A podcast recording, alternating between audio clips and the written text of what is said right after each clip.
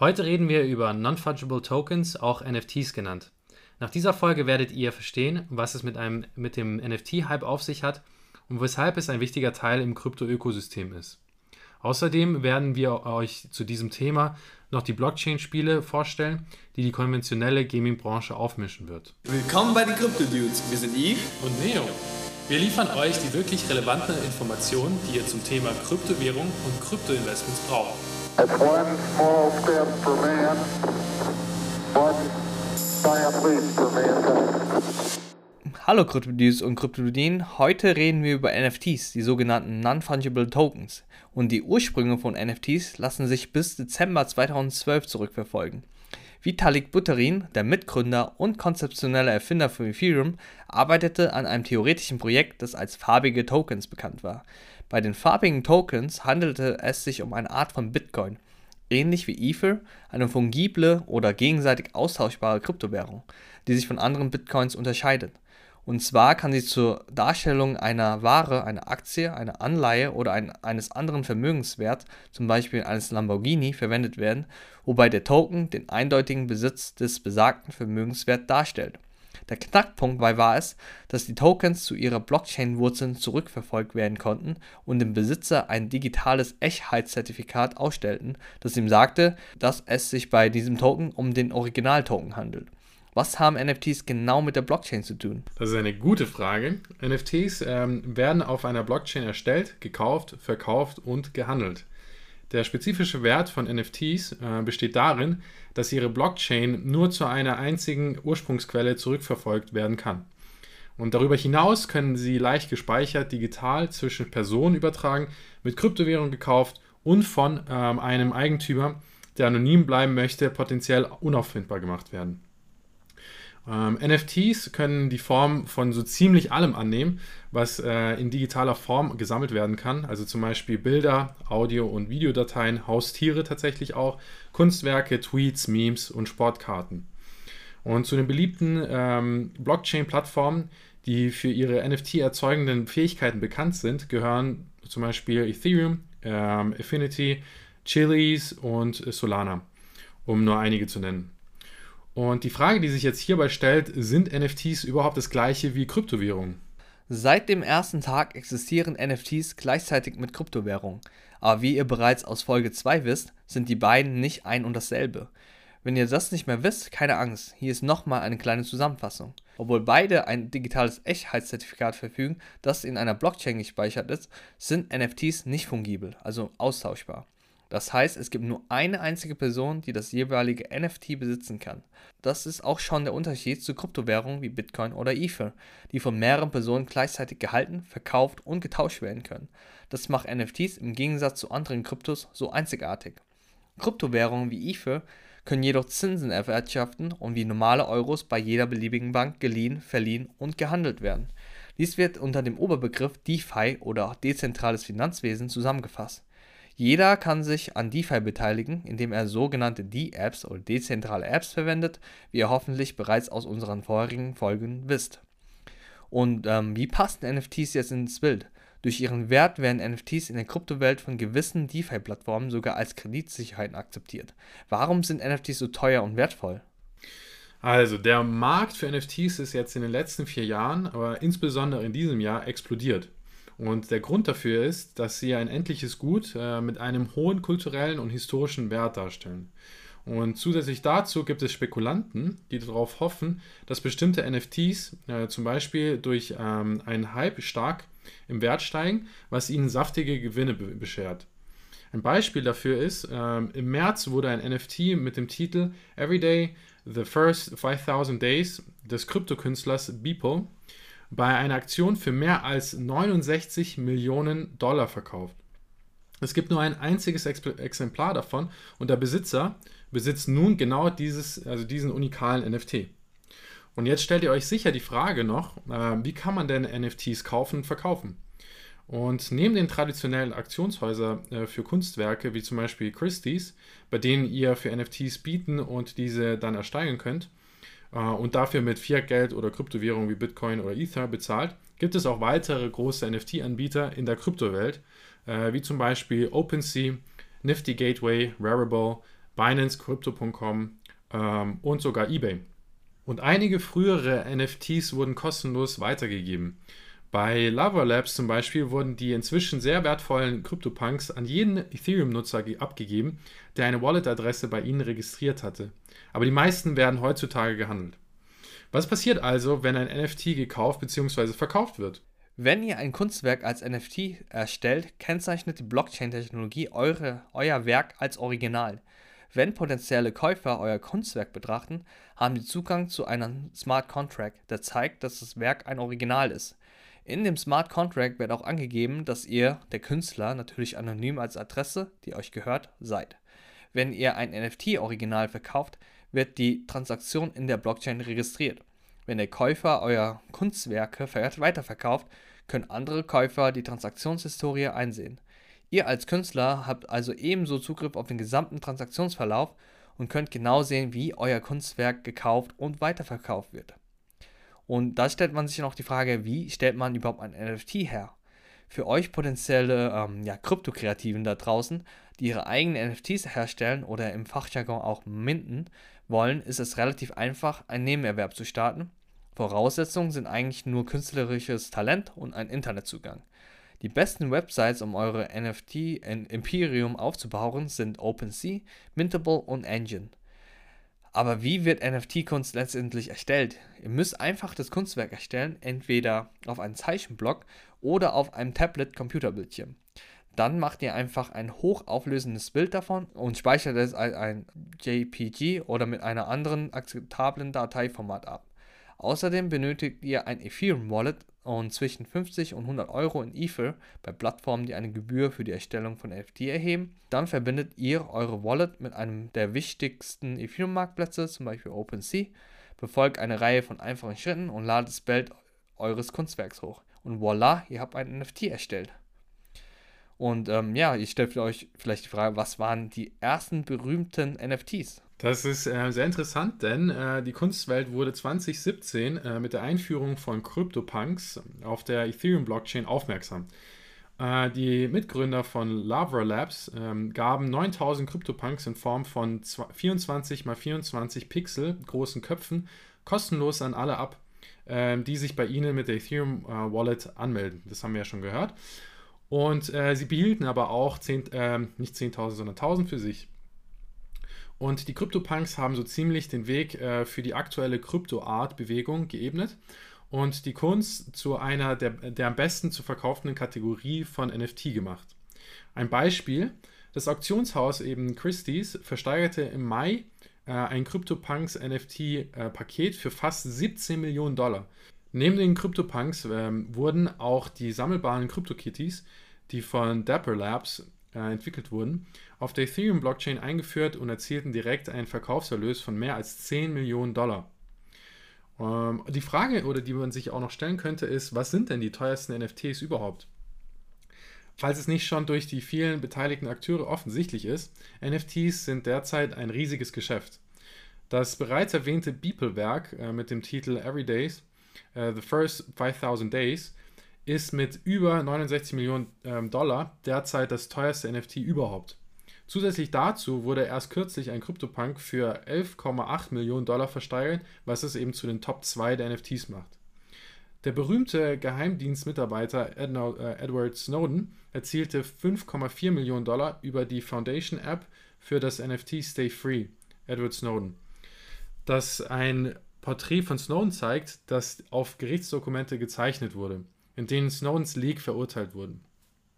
Es gibt sogar einen äh, Markt für Tweets, die in NFTs gewandelt werden, wie der erste Tweet, den Twitter-Gründer Jack Dorsey jemals getwittert hat, der für einen höchst unglaublichen Preis von 2,9 Millionen Dollar verkauft wurde.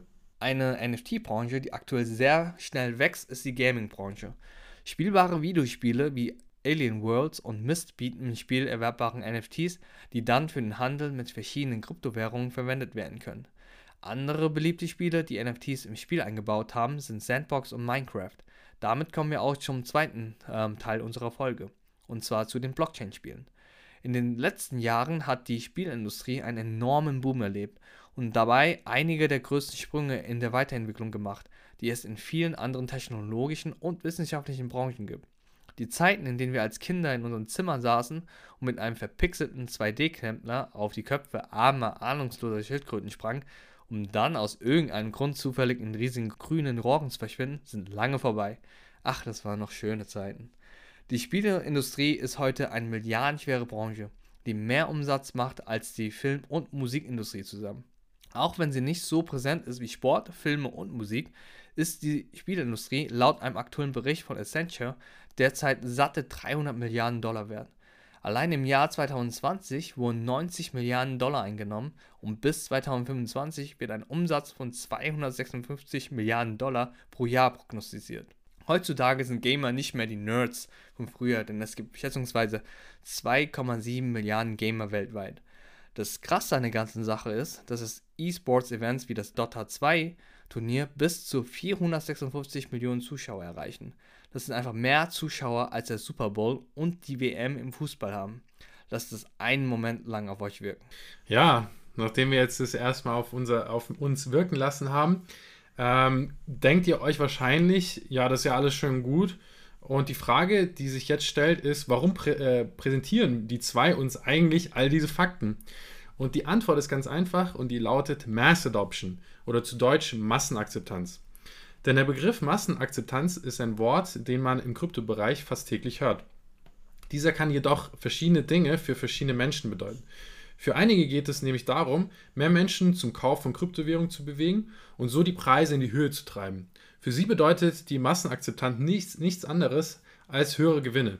Und für diejenigen unter uns, die nicht nur darauf aus sind, sich selbst zu bereichern, ist es ein weiter gefasster Begriff. Wir wollen, dass Kryptowährung das herkömmliche Finanzsystem immer weiter verändert. Wir möchten, dass sie den Einfluss von Fiat-Währung und Banken auf unser tägliches Leben verringert.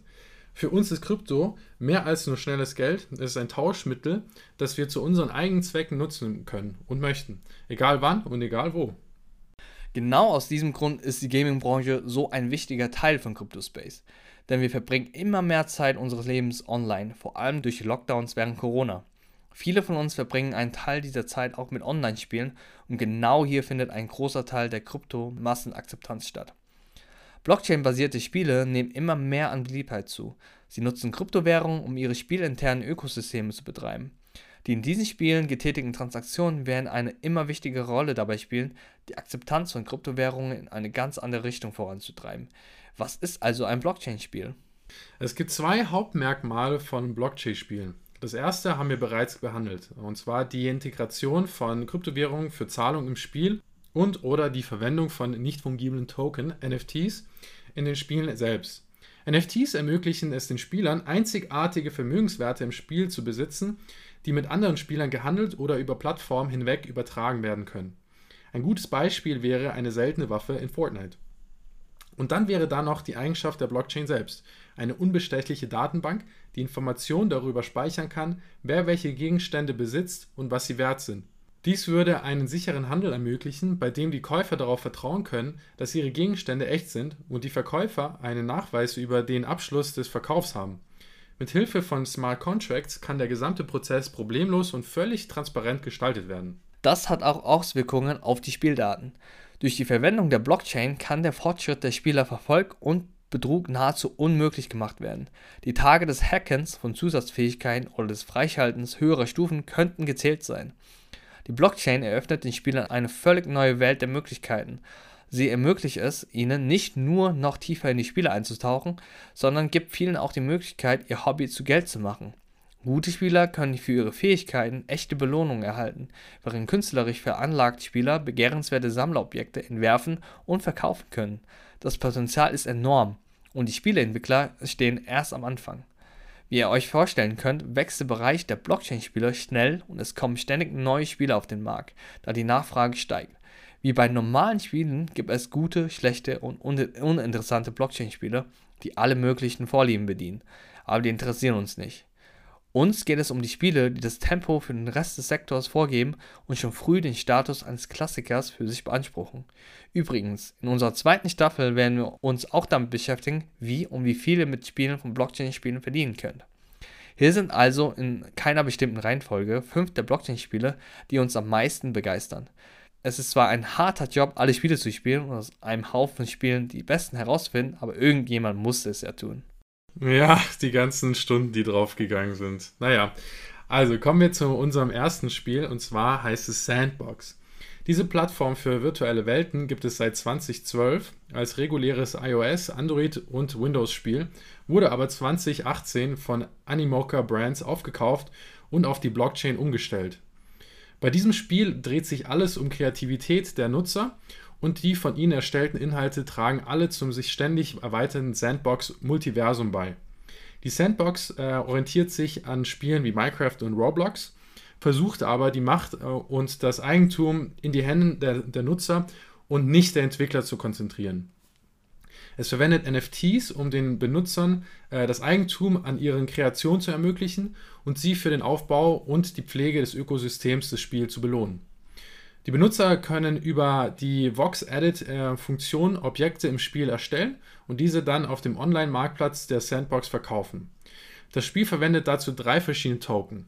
Sand ist eine ERC20-Token und die Hauptwährung im Spiel, die als Grundlage für alle Transaktionen und Interaktionen im Ökosystem dient. Dann gibt es noch Land und Land besteht aus NFTs, die digitale Immobilien repräsentieren, die gekauft werden können, um sie nach den Wünschen des Spielers zu entwickeln. Wenn das Land äh, erfolgreich entwickelt ist, kann es vermietet oder mit Gewinn verkauft werden. Und schließlich gibt es noch Assets. Äh, dies sind von Spielern erstellte ERC ähm, 1155 Token, die ebenfalls auf dem äh, Marktplatz gehandelt werden können und die von Nutzern äh, generierten Inhalte repräsentieren. Send-Token sind auf einer Reihe von Börsen erhältlich, wie zum Beispiel auf Binance.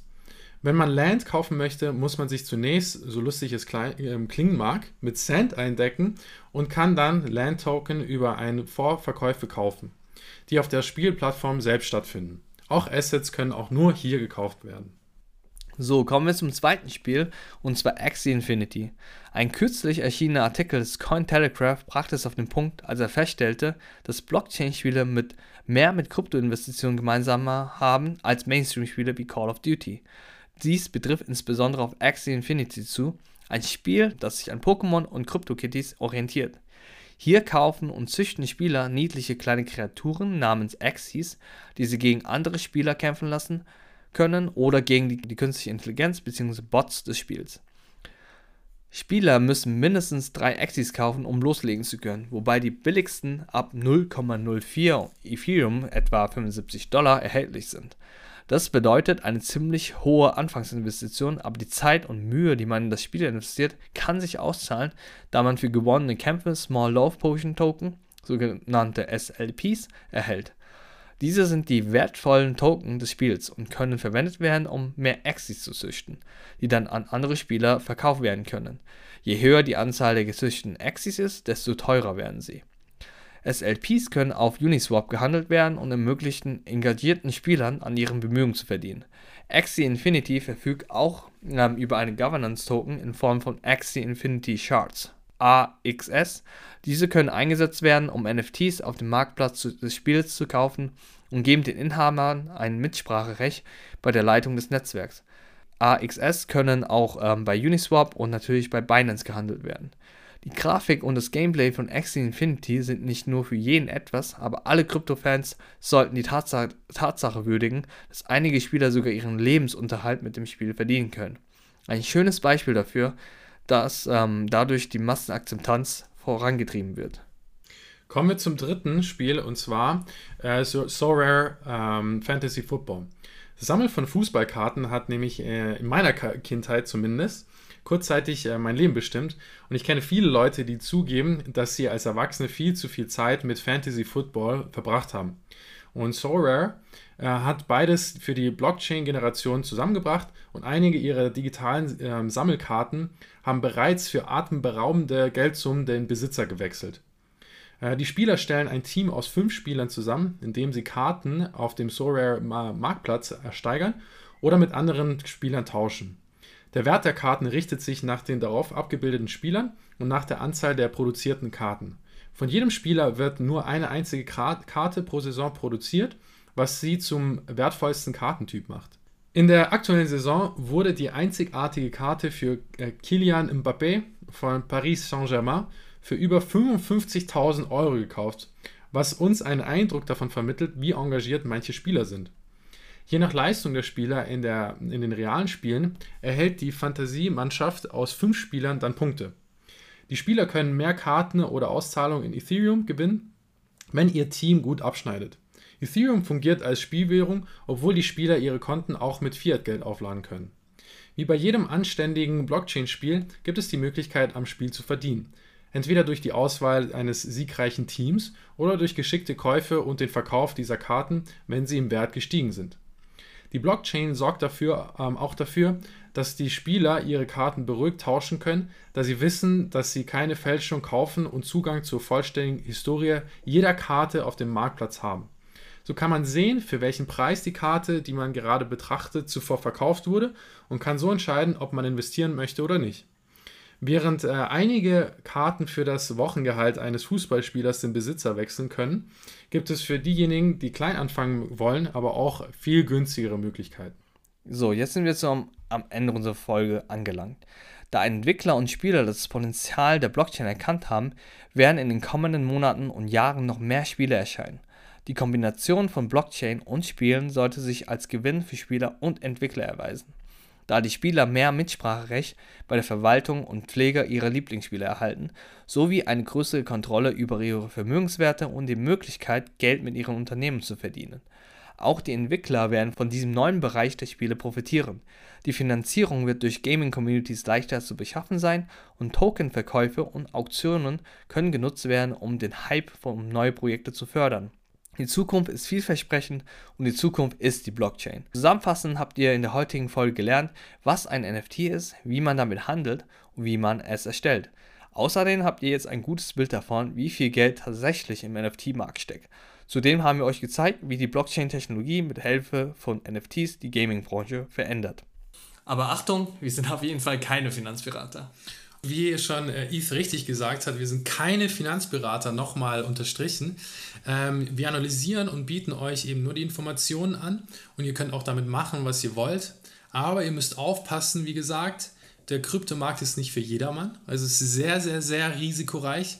Und ähm, wir empfehlen niemals mehr zu investieren, als man hat und niemals Geld zu leihen, um in Kryptos zu investieren. Und übernächste Woche reden wir über den Unterschied zwischen dem Handel mit Kryptos im Gegensatz zu Kryptoinvestitionen. Dabei werden wir euch die Unterschiede der Risikobereitschaft und den Strategien von Kryptotradern und Kryptoinvestoren näher bringen. Falls ihr weitere Fragen, Anmerkungen oder konstruktive Kritik habt, sind wir immer offen, weshalb ihr uns das gerne in unserer Telegram-Gruppe schreiben könnt. Den Link dazu findet ihr wie immer in der Beschreibung.